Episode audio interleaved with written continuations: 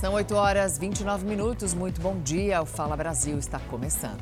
Bom dia a todos. Para tentar frear a explosão de casos de sequestros relâmpago, os bancos têm até o dia 4 de outubro para limitar as transferências noturnas a mil reais. Enquanto isso, as quadrilhas do Pix fazem novas vítimas. Nesta madrugada, um idoso foi feito refém na Grande São Paulo. O alvo dos criminosos eram aplicativos de banco no celular da vítima. O idoso foi rendido no caminho de casa, na rodovia Raposo Tavares, em Cotia, na Grande São Paulo. Ali foi ameaçado e levado pelos três criminosos. Com o celular da vítima, os três conseguiram transferir via Pix R$ 5.300. Era o limite autorizado pelo aplicativo. Para conseguir roubar um valor ainda maior, os sequestradores levaram a vítima para um cativeiro dentro de uma comunidade na zona oeste de São Paulo. O idoso seria mantido refém até o horário em que fosse possível transferir mais dinheiro da conta dele. Só que aí moradores da comunidade ouviram barulhos estranhos e chamaram a polícia. De cara, os policiais identificaram um suspeito. Já falou perdi, perdi e Perguntamos onde estava a vítima, ele informou. Estava no barraco do lado. A gente entrou no barraco, localizamos a vítima. O senhor estava muito nervoso. A gente tirou ele, conversamos, acalmamos e levamos ele até o, a via né, mais próxima da, da comunidade lá. É, sobre os criminosos, é, tem informação que são maiores? Os que foram maiores? São, os dois são maiores de idade. Um já tem passagem criminal por roubo, o outro não. Dois homens foram presos com esta arma que estava com a numeração raspada e um terceiro criminoso conseguiu fugir. A vítima foi resgatada sem ferimentos, mas muito assustada. No momento ele estava bastante nervoso, ele estava em estado de choque, né? Ele não sabia onde ele estava, ele só sabia onde ele tinha sido tomado, né? Com a explosão de sequestros relâmpago, o Banco Central deu até o dia 4 de outubro para que os bancos limitem a mil reais as transferências noturnas, incluindo as feitas via Pix. A regra valerá das 8 da noite às 6 da manhã. Além do Pix, servirá para transações como TED, DOC, pagamento de boletos e compras por cartão de crédito. Se o cliente quiser, poderá aumentar o limite de transferência fazendo o pedido para o banco. Essa mudança não vale para contas empresariais. Flagrante do helicóptero da Record TV, a operação na Cracolândia, no centro de São Paulo, contra o tráfico de drogas. Comandante Juan Hamilton tem os detalhes. Comandante, bom dia. São 23 mandados de prisão. Como é que está o clima no local nesse momento? Olha, Sérgio, exatamente isso. Um bom dia para você, para todos. São 23 mandatos, são cumpridos agora pelos policiais civis que têm o apoio da Polícia Militar e também da Guarda aqui de São Paulo, principalmente com os cães farejadores. A todo momento a gente vê detenções e também é, verificações em algumas pessoas e algumas é, unidades aqui, alguns imóveis na região conhecida como Cracolândia, na rua Elvétia, ao lado aqui da Avenida Rio Branco, região muito importante, região central realmente de São Paulo. Para você ter uma ideia, viu, Sérgio, são mais de 30 viaturas da Polícia Civil contam também com o apoio do helicóptero SAT, né, que é o Serviço Aerotático, toda essa operação coordenada aí pela Polícia Civil, mas tem o apoio, como eu disse, da Polícia Militar e da Guarda. Muitas prisões devem acontecer hoje, já que são mais de 20 mandatos de busca, apreensão e também de prisão. Sérgio, Mariana. A polícia analisa imagens de câmeras de segurança que possam ajudar a identificar quem atirou no subsecretário de Jandira, na Grande São Paulo. Alexandro foi baleado no pescoço e está internado. Foram pelo menos nove disparos, segundo a polícia. As marcas dos tiros ficaram na lataria e nos vidros do carro de luxo, onde estava o subsecretário de Segurança da cidade de Jandira, região metropolitana de São Paulo. Pode ter sido um, um roubo frustrado, pode ser uma execução, a gente ainda não. crime passional. Alexandro da Silva Baim, de 47 anos, descia esta rua sentido a cidade de Barueri. Dois homens em uma moto ficaram ao lado do carro e começaram a disparar. O subsecretário só conseguiu parar o veículo neste ponto da rua. Os criminosos fugiram.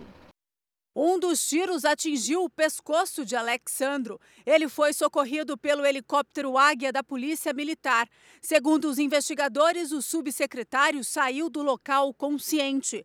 Ele foi levado para o Hospital das Clínicas da capital. A polícia agora analisa imagens das câmeras de segurança da rua e não descarta o envolvimento de outra moto e até de um carro no crime. Pelas primeiras imagens que a gente viu até agora, que são duas motos com garupas, né? Só que não, não vimos ainda quem, qual das motos, qual pessoa que estava na moto que efetuou os disparos. A perícia esteve no local. A polícia quer saber se o subsecretário estava recebendo algum tipo de ameaça. Dentro do carro dele havia uma arma. Não levar essa arma de fogo, estava aqui dentro do veículo. Uma arma de fogo calibre .40 documentada, estava no nome dele. Ele tinha aquele tráfico. A arma infelizmente estava desmuniciada. Uma criança morreu e outra ficou ferida depois que a laje de uma casa desabou no Rio de Janeiro. O imóvel estava abandonado. Um imóvel abandonado. O pai da criança conta que o filho entrou lá porque queria pegar alguns tijolos para construir uma casinha para o cachorro de estimação. Michael, de 11 anos, estava brincando com um primo e outra criança nesta casa abandonada na zona norte do Rio quando parte da laje desabou. Michael e o primo, de 8 anos, foram atingidos. A terceira criança que estava na casa não se feriu. As duas crianças foram socorridas e levadas para um hospital público. Michael não resistiu aos ferimentos e morreu ao dar entrada na unidade de saúde. Já o primo dele, identificado como Caio, sofreu ferimentos leves, foi atendido e continua internado em observação. José Edson foi amparado por amigos assim que soube da morte do filho. Ele chegou a ver a criança ainda com vida no local do acidente. Eu vi duas partes das pernas dele, aí me apavorei Aí tentando levantar a laje para tirar ele, eu estava muito nervoso, a minha vontade era querer arrancar aquilo ali de uma vez, mas infelizmente não dava. Em nota, a Defesa Civil informou que o imóvel abandonado de dois andares estava em processo de demolição. No pavimento superior havia uma laje apoiada por poucos tijolos, o que provocou o desabamento da estrutura. Felizmente foi essa tragédia que aconteceu, de uma brincadeira de criança. Felizmente sim, mas eu queria muito que eu fosse no lugar dele. A Polícia Federal prendeu a controladora do voo da Chapecoense, o voo que terminou com a morte de 71 pessoas. O repórter Felipe Croix está em Chapecó, ele tem mais informações para a gente. Felipe, por que essa mulher foi presa? Bom dia. Olha, Célia Casté do Monastério estava refugiada no Brasil desde que o acidente aconteceu lá em novembro de 2016 e ela disse que foi morar em Corumbá, no Mato Grosso do Sul, porque se sentia ameaçada por autoridades da Bolívia. Inclusive, Célia foi presa lá na Bolívia pela acusação do crime de atentado contra a segurança no espaço aéreo. A acusação é feita pela Justiça Boliviana, que pediu às autoridades brasileiras que a mulher fosse presa e extraditada. A Polícia Federal cumpriu então o mandado de prisão a mando do ministro do Supremo Tribunal Federal, o Gilmar Mendes. Se ela está agora deve ser extraditada, segue por enquanto na PF em Corumbá. Ela era controladora do voo da Chapecoense ela que teria autorizado esse voo a acontecer. O voo partiu de São Paulo com destino à Bolívia e depois para Colômbia, onde a Chapecoense disputaria a Copa Final da Sul-Americana. O avião caiu poucos quilômetros antes do aeroporto de Medellín e Célia teria aprovado esse plano de voo. Na época, ela disse que essa aprovação foi feita de forma obrigatória por conta dos superiores dela. Mariana. Obrigada, Felipe. A partir do mês que vem, os jogos de futebol voltarão a ter público em São Paulo. Vamos falar com Bruno Piscinato. Bruno, como é que vai ser esse retorno? Bom dia, Mariana. Vai ser gradual. A partir do dia 4 de outubro vão ser liberados 30% da capacidade das arquibancadas para os torcedores paulistas. Depois disso, dia 15 de outubro vai ser ampliado para 50% da capacidade dos estádios. E por fim, no dia 1 de novembro, então 100% das arquibancadas vão ser liberadas aos torcedores no estado de São Paulo. Mas é importante lembrar que vai ter um protocolo. Vai ter que apresentar o comprovante de vacinação das duas doses ou no caso da dose única para quem tomar vacina da Janssen. Além disso, quem não tomou a vacina vai ter que apresentar um teste negativo de Covid. E outra informação importante é que mesmo com a liberação da torcida dentro do estádio, vai ser importante o torcedor utilizar, continuar utilizando a máscara de proteção. Sérgio, Mariana. Ô Bruno, tô vendo que você está no Allianz Parque, capacidade de 55 mil torcedores. Quem é que vai fazer esse controle, essa fiscalização? A fiscalização, a princípio, vai ser feita pelo clube e também pelas federações, no caso, a Federação do Estado de São Paulo. Eles serão os responsáveis para ver se a pessoa realmente tomou a vacina. No caso, é, ou então quem não tiver tomado a vacina, apresentando então o teste negativo, também será a responsabilidade dos clubes. Obrigado, Bruno. Os senadores Renan Calheiros e Jorginho Melo trocaram ofensas durante a sessão da CPI da pandemia e deixaram em segundo plano o depoimento de Danilo Trento. Bom, depoimento também que não serviu para muita coisa, porque o diretor da Precisa Medicamentos aproveitou habeas corpus, a autorização da Justiça, para não responder algo que o incriminasse e respondeu mesmo a pouquíssimas perguntas. Foi com a mesma frase que o diretor da Precisa Medicamentos respondeu a quase todas as perguntas dos senadores. Senador, permanecerei em silêncio. Trento pouco falou da suposta relação dele em negociações com lobistas, integrantes do governo e outros investigados pela CPI. Afirmou que é amigo do dono da Precisa, Francisco Maximiano, mas não explicou se possui sociedade com o empresário. Admitiu ter se encontrado com o ex-diretor de logística do Ministério da Saúde, Roberto Ferreira Dias, e negou ter participado das negociações de compra da vacina Covaxin. Quando e como a Precisa Medicamento chegou ao Ministério da Saúde para tratar da Covaxin? É, senhor senador, como eu não participei das negociações da Precisa junto à Covaxin, eu não posso lhe responder essa pergunta. O Marconi Faria, o senhor conhece Marconi Faria? Sim, conheço. É, ele declarou aqui, é, alto e bom som nessa comissão parlamentar de inquérito, que o senhor é o verdadeiro dono, é o principal dono da Precisa. É verdade, é mentira o que o senhor fala sobre isso? Senhor senador, eu sou o diretor institucional da Precisa Medicamentos. Então é mentira dele. Segundo documentos apresentados pelo senador Eduardo Girão, Danilo Trento teria ido a Las Vegas em janeiro do ano passado, acompanhado por parlamentares interessados em legalizar o funcionamento de cassinos no Brasil. A viagem teria sido solicitada pelo senador Flávio Bolsonaro.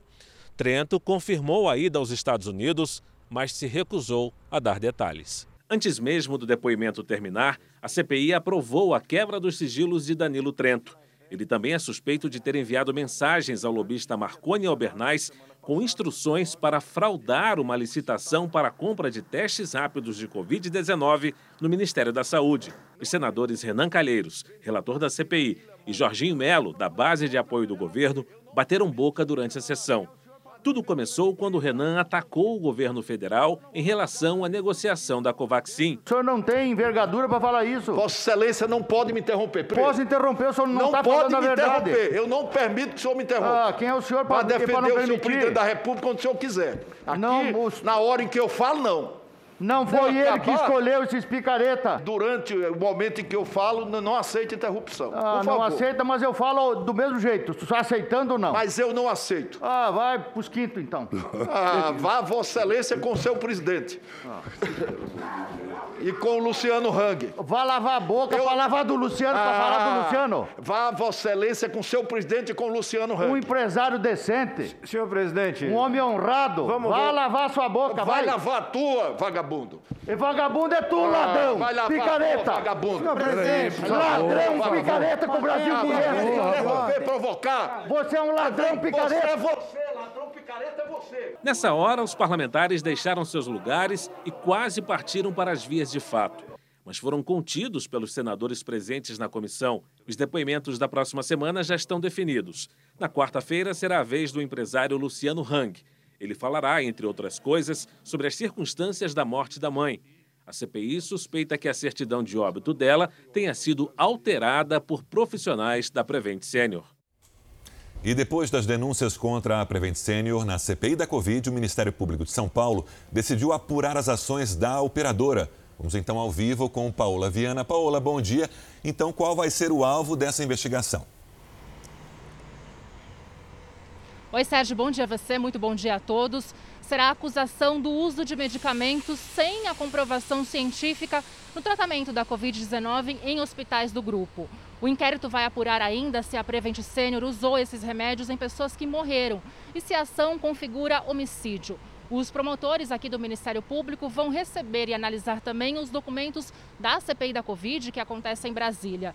Um dossiê feito por trabalhadores de hospitais da operadora indicariam várias denúncias, como manipulação de resultados, falta de autorização dos pacientes para usar o chamado kit Covid e até mesmo a ocultação de mortes causadas pela doença. O diretor da Prevent Senior, Pedro Batista, na última quarta-feira, na CPI, negou toda a denúncia. Sérgio.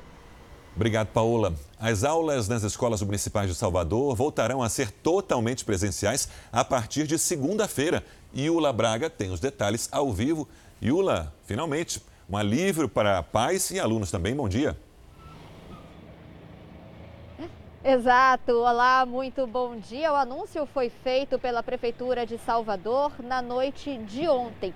O ensino tinha sido retomado há cerca de um mês, mas de forma semipresencial. E a partir da próxima segunda-feira passa a ser totalmente presencial. Os alunos da rede privada já tinham voltado às salas de aula. A rede municipal de Salvador tem 412 escolas, 8 mil professores e mais de 151 mil estudantes da educação infantil e também do ensino fundamental. Os protocolos de segurança serão mantidos, como o uso de máscaras, distanciamento e higiene. O estado da Bahia já vacinou 76% da população acima dos 12 anos. Mariana. E agora nós voltamos a falar sobre a operação na Cracolândia, que acontece no centro de São Paulo contra o tráfico de drogas, com 23 mandados de prisão. Quem tem as informações é a Maria Carolina Paz, que está no local, tem as informações ao vivo. Maria Carolina, como é que está o clima por aí agora? Mariana, muito bom dia para vocês, a todos que nos acompanham no Fala Brasil. Agora o clima já é calmo porque a polícia conseguiu dominar todas as áreas da Cracolândia. As drogas foram apreendidas onde nós estamos nesse momento. A gente mostra ao vivo a movimentação, tem lança-perfume, cocaína, também porções de maconha. Além desses entorpecentes, a polícia já levou averiguados para o 77 Distrito Policial, que encabeçou toda essa investigação no centro da cidade de São Paulo e a confirmação de quatro quatro presos, duas mulheres e dois homens. Um estava foragido da justiça, praticou um furto, saiu durante uma saidinha e não retornou para o sistema penitenciário. A polícia também já prendeu objetos que acredita que sejam aí de origem ilícita, de furtos, de roubos praticados na capital paulista. Por exemplo, uma bicicleta elétrica, que a gente sabe que custa caro. Além desses produtos, algumas maquininhas de cartão de banco. Isso mostra para a investigação que esses traficantes também passam cartão de crédito ou de débito na hora de fazer uma transação bancária para vender entorpecente. A gente segue acompanhando toda a movimentação da Polícia Civil aqui no dia de hoje. Daqui a pouquinho eu trago outras informações. Eu chamo vocês. Mariana, Sérgio. Combinado, Maria. Até já. Uma testemunha da tragédia de Brumadinho ganhou na justiça o direito de ser indenizada. Maiara Fouco, ao vivo de Minas, bom dia. E quanto essa testemunha vai ganhar? Oi, Sérgio, bom dia para você. Um ótimo dia a todos que nos acompanham. O Jefferson Teixeira Ramos vai ganhar 100 mil reais. Ele é motorista autônomo, caminhoneiro autônomo e passava pela cidade no momento em que tudo aconteceu. Jefferson alegou que teve que correr para fugir da lama de rejeitos, que desenvolveu muitos traumas e que por isso está passando por tratamentos psicológicos. Ele foi diagnosticado com estresse grave e transtorno de adaptação. Este é o terceiro caminhoneiro que consegue uma indenização da Vale e outros 27 ainda aguardam uma decisão da Justiça. A Vale contesta esta última decisão e diz que, na verdade, o Jefferson não participou diretamente da tragédia. Mas a justiça entendeu que só pelo fato dele estar ali vivendo aquele momento de tensão, temendo perder a própria vida, ele já merece essa indenização. Lembrando que 270 pessoas morreram no rompimento da barragem. Mariana, Sérgio. Tem alerta de ressaca para o litoral do Rio de Janeiro. Ao vivo, Anabel Reis mostra como está o mar neste momento. Anabel, fala para nossa surfista Mariana Godoy qual é a altura prevista das ondas. Olá, bom dia Sérgio, bom dia Mariana. Dá para surfar, viu? Porque a máxima prevista aí da altura das ondas é de 3,5 metros e meio aqui no litoral do Rio. Isso acontece por causa de uma frente fria que passa pelo oceano e também causa rajadas de vento que podem ser fortes na tarde de hoje e à noite também. O encontro dessa frente fria com uma massa de ar quente entre a Bahia e Pernambuco pode formar grandes ondas na região entre hoje e amanhã. Os banhistas, os pescadores e as surfistas como a Mariana devem estar atentos às condições do mar. Obrigada, Anabel. Oh, Sérgio, eu acho que eu vou sair do jornal aqui, eu vou descer hoje mesmo. Surfista tem que ir Animou, atrás né? das ondas. Animou, a gente espera uma essas condições favoráveis. Obrigada. Anabel. E a Comissão Especial da Câmara dos Deputados concluiu a votação da reforma administrativa que deve criar mecanismos para enxugar gastos. Vamos agora a Brasília com a Vanessa Lima. Esse critério, Vanessa, está sendo seguido à risca? Bom dia, Mariana. Não exatamente, viu? Entre os pontos polêmicos que foram preservados estão benefícios concedidos a juízes e promotores, como, por exemplo, férias de 60 dias. A comissão também aprovou a manutenção da estabilidade e dos direitos adquiridos para os atuais servidores. Na área da segurança pública, foi aprovada uma emenda ao texto principal que dá status de polícia aos guardas municipais. Além do porte de armas, eles também vão poder reivindicar os mesmos direitos concedidos aos policiais. Entre os benefícios que devem ser extintos para servidores públicos federais, estaduais e municipais estão adicional por tempo de serviço, licença prêmio e licença por tempo de serviço. E ao contrário dos juízes e promotores, os demais servidores não poderão tirar férias que ultrapassem um mês. Para que a proposta comece a valer, era precisa do voto de 308 deputados no plenário da Câmara e depois precisa ser analisada pelo Senado. Sérgio, Mariana. Obrigado, Vanessa. Estreia hoje a nova temporada do Top Chef Brasil, um reality gastronômico como nunca se viu. Porque tem culinária, mas tem testes de resistência, convivência e muita emoção. Está recheado de provas diferentes e com uma pitada especial, os 15 participantes ficarão confinados dentro de uma casa. Em cozinha de Top Chef, o Brasil inteiro bota a colher. E além de talento, haja resistência para provas que vão bem além de culinária. Tem resistência, convivência e muita emoção. 15 chefes confinados nessa casa-estúdio na Grande São Paulo. O reality será comandado pelo chefe e apresentador Felipe Bronze, eleito por uma importante revista francesa como um dos 100 melhores chefes do mundo, um dos mais respeitados da sua geração, que não economiza na hora de esquentar a expectativa do público e apimentar as disputas. Ele alerta: as provas serão duras e, para vencer, os competidores terão que ir bem além dos pratos que conseguem criar e pôr na mesa. O Top Chef é um programa para que, pra quem também ama culinária, como é um programa para quem gosta de ver um reality show pegando fogo. As provas são de tirar o fôlego, você está o tempo inteiro ali na dúvida do que vai acontecer.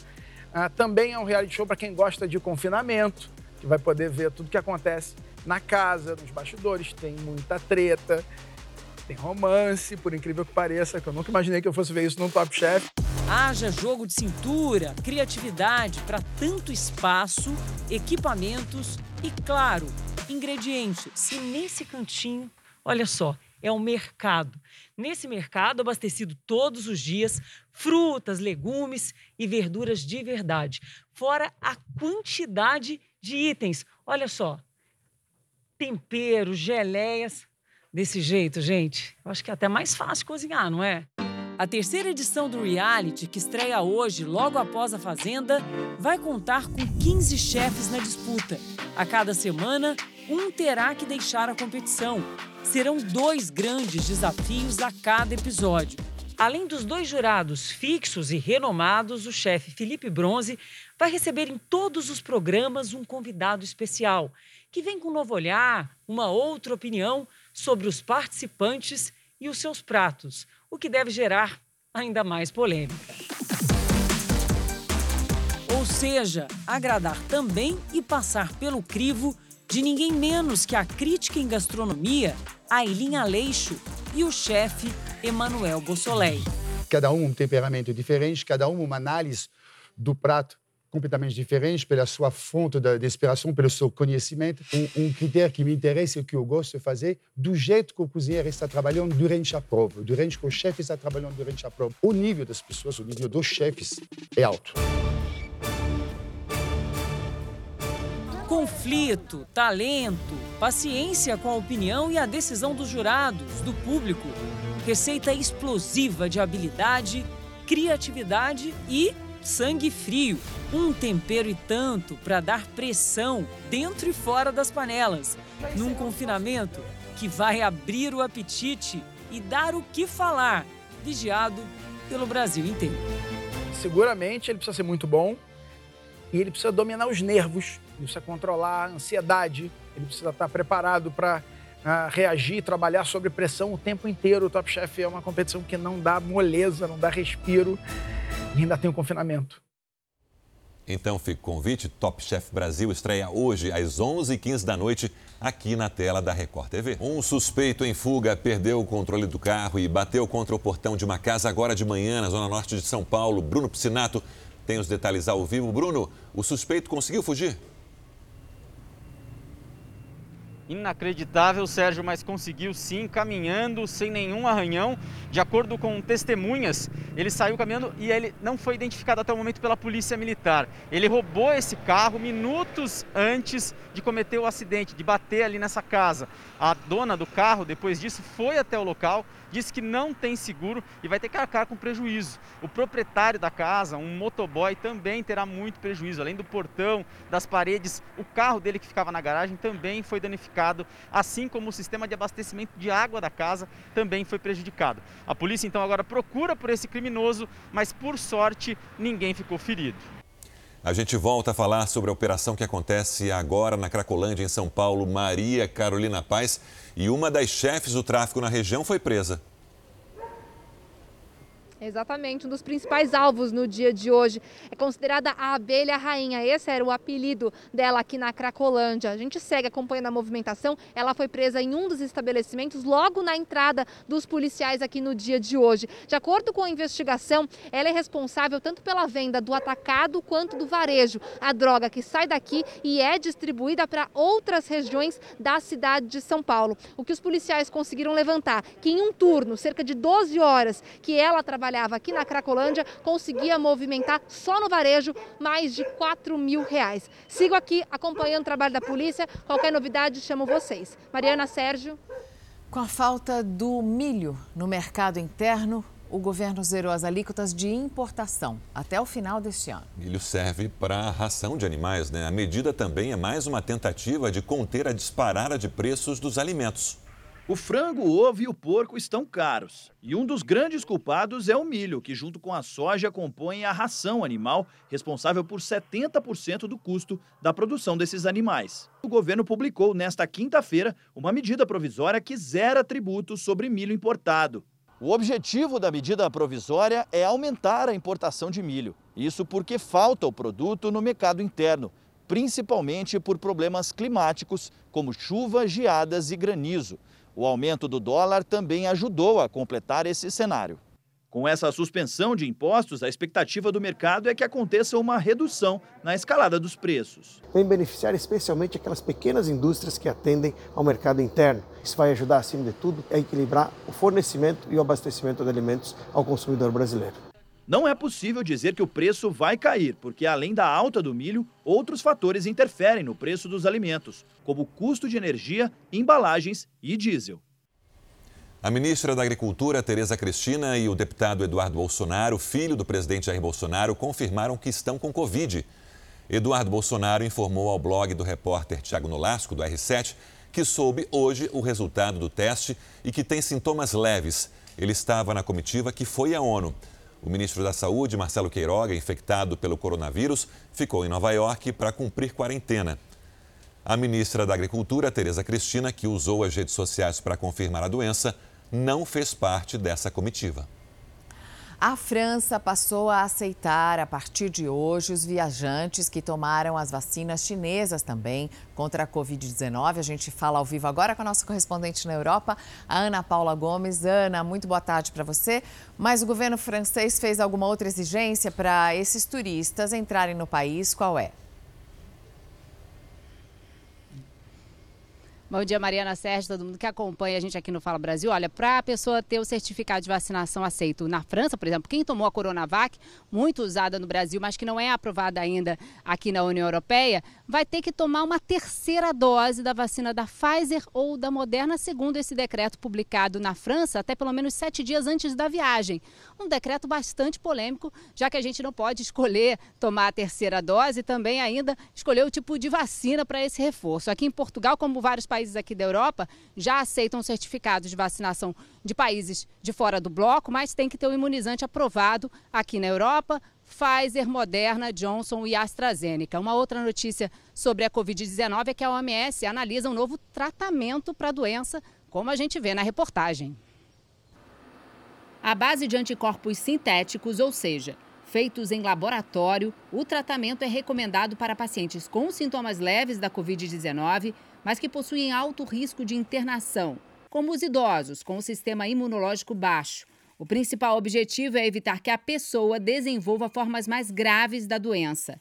O Regeneron já tem autorização de uso experimental nos Estados Unidos e foi usado no tratamento da Covid-19 do ex-presidente norte-americano Donald Trump, que contraiu a doença em outubro de 2020. Aqui na Europa, o medicamento já está aprovado no Reino Unido desde o mês passado, mas a Organização Mundial da Saúde analisa com cautela os estudos que se mostraram promissores e já foram publicados em uma revista médica britânica. Para tornar o tratamento acessível às nações de baixa renda, a OMS recomendou que o laboratório barateie o custo do medicamento e também pediu que a empresa transfira a tecnologia para ajudar na fabricação de remédios similares. Empresas brasileiras sentem os reflexos da sobrecarga dos portos marítimos do mundo em função da pandemia, que se agravou com a paralisação de três semanas de um porto na China. Eletrodomésticos, alimentos, brinquedos para o Dia das Crianças não estão chegando às lojas aqui no Brasil.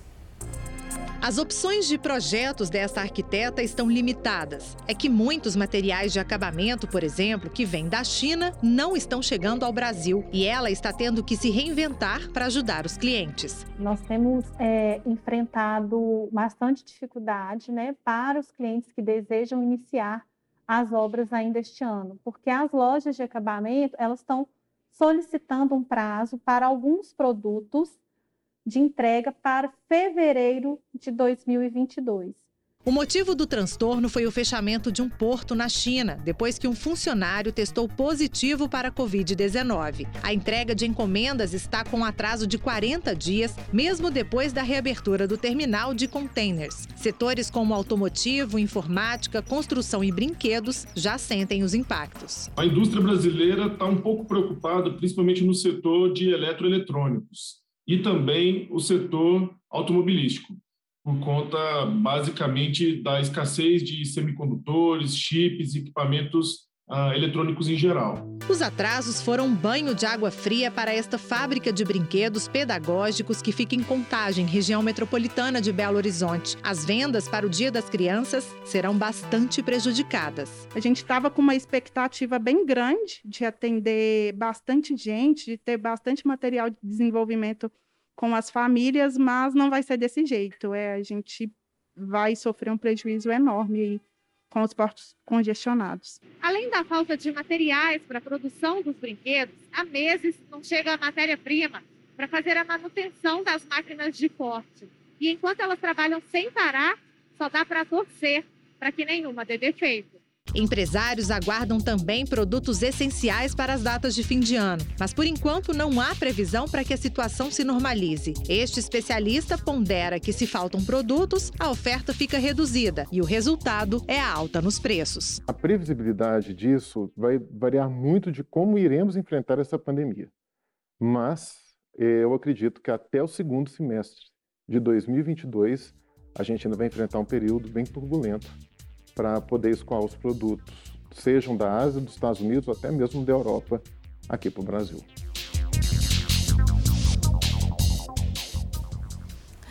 A época das queimadas ameaça as áreas de mata por todo o Brasil. E em Santa Rita do Passa Quatro, no interior de São Paulo, os cuidados com o jequitibá rosa mais antigo do Brasil foram redobrados. O parque onde a árvore fica está fechado para visitação por causa do número elevado de javaporcos. Como o nome sugere, é um cruzamento de javali com porco, mas os poucos que têm acesso ao jequitibá aproveitam o contato com a natureza. Maria Vitória viu o jequitibá gigante pela primeira vez. Tocou a árvore e se emocionou. É uma sensação de se sentir parte. Se sente muito pequeno, mas parte também, né? Para a gente ter uma ideia, seriam necessários nove adultos para abraçar o tronco deste exemplar raro, ameaçado de extinção e o mais antigo do país. Estima-se hoje que o patriarca tenha por volta de 600 a mil anos de idade. O patriarca é o segundo maior jequitibá rosa do Brasil. Só perde para um de Camacan, na Bahia. As dimensões impressionam. São 42 metros de altura, o equivalente a um prédio de 13 andares. Tem ainda 4 metros de diâmetro e 12 de circunferência. O Jequitibá gigante fica no Parque Estadual Vassununga, em Santa Rita do Passa Quatro. É uma importante reserva ecológica de cerrado e mata atlântica. O acesso antes liberado agora é restrito. Além da biodiversidade, o parque é famoso pelas trilhas e chegou a receber cerca de mil turistas por mês. Mas há quase três anos, o local está fechado por causa da ameaça dos javaporcos. Esses animais são cruzamento de porcos domésticos com javalis. Não têm predadores naturais e podem ser muito agressivos. Desde janeiro, câmeras instaladas no parque flagraram a presença de dezenas de javaporcos. Poucos foram capturados e abatidos até agora. Por causa dessa ameaça, não é todo mundo que tem a sorte de conhecer de perto a maior população de jequitibás rosa do estado. Laura veio a trabalho, não resistiu à imponência do patriarca e registrou o momento. Toda vez que eu venho, eu tenho que abraçar a árvore. E é uma sensação que não dá para descrever. É uma sensação única. Uma preocupação atual é com os incêndios. Se o fogo chegar a um jequitibá deste tamanho, não há o que fazer.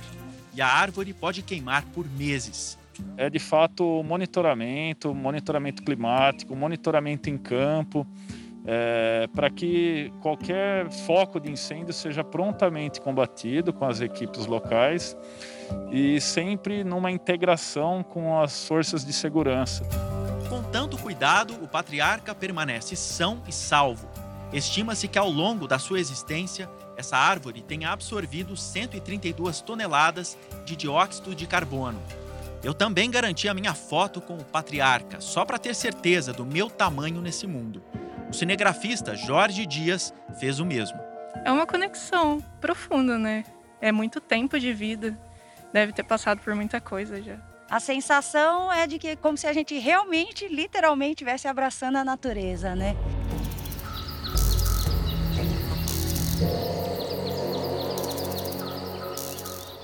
Fala Brasil termina aqui para você um ótimo dia.